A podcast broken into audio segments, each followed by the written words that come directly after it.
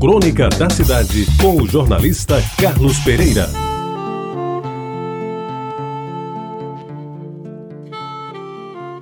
Amigos ouvintes da Rádio Tabajara, a minha mãe, Dona Malha, era antes de tudo uma trabalhadora, no que esta classificação tiver de mais autêntico. Trabalhou sem receber salário a vida inteira. Primeiro para ter os filhos de dois casamentos, que aconteceram, como era comum naquele tempo, com dois irmãos. Morreu o marido e o cunhado, meu pai, tomou-lhe o lugar até para dar conta dos sobrinhos e dos futuros filhos, mantendo-os todos na mesma família. Ela trabalhou intensamente para criar os filhos, movimentando-se por todos os cantos da casa: quarto, sala, cozinha, banheiro, lavanderia, dando conta de tudo sem ter tido em tempo algum qualquer tipo de empregada. A ajuda que recebeu foi sempre dos filhos, sobretudo das filhas. Irene, Marluce, Odete Lurdinha, quando eles começaram a crescer. Ela trabalhou também e o fez de forma corajosa e determinada, como fiel companheira do meu pai, na administração de uma pequena mercearia, uma venda, em Jaguaribe, exatamente na esquina da Rua da Concórdia, que é hoje Senador João Lira, com a Vasta Gama, onde eu abri os olhos para este mundo. E essa ajuda foi tão importante na medida em que os assuntos complicados como por exemplo a cobrança do fiado, lhe eram repassados com disposição e firmeza e ela sempre os resolveu. Meu pai não era muito de cobrar nada de ninguém. Ela lavava, cozinhava, arrumava a casa, educava os filhos, fazendo até o que nem sabia. Dama de poucas letras, encontrava tempo e esquentava a cabeça para nos ajudar nos deveres de casa, nos preparando para as provas da escola e aí sim cobrando com veemência os resultados nas notas obtidas. Se amou muito seus dois maridos, cada um no seu tempo, eu nunca soube. Mesmo porque ela jamais deu a nenhum de nós confiança para desvendar estes assuntos tão íntimos à época que falar deles era certamente se candidatar a uma contundente admoestação, bem diferente do dia de hoje.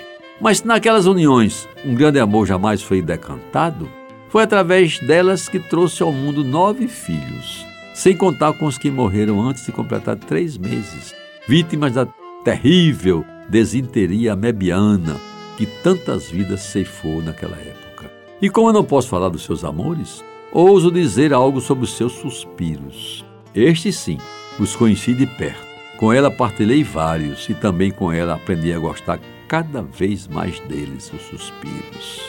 E não me refiro a suspiros amorosos, daqueles que a gente aciona quase sem querer, sobretudo quando se lembra ou recorda um inesquecível amor nem mesmo a suspiros de desejo, daqueles que a gente recolhe do maior dos nossos íntimos, escolhidos entre o branco do banheiro e o cinzento da massa, que na cabeça produz as melhores e mais coloridas imagens. Eu lhes falo, meus amigos, isto sim, dos suspiros feitos de clara de ovo, com açúcar, com afeto e uma casquinha de limão, nada mais do que isso.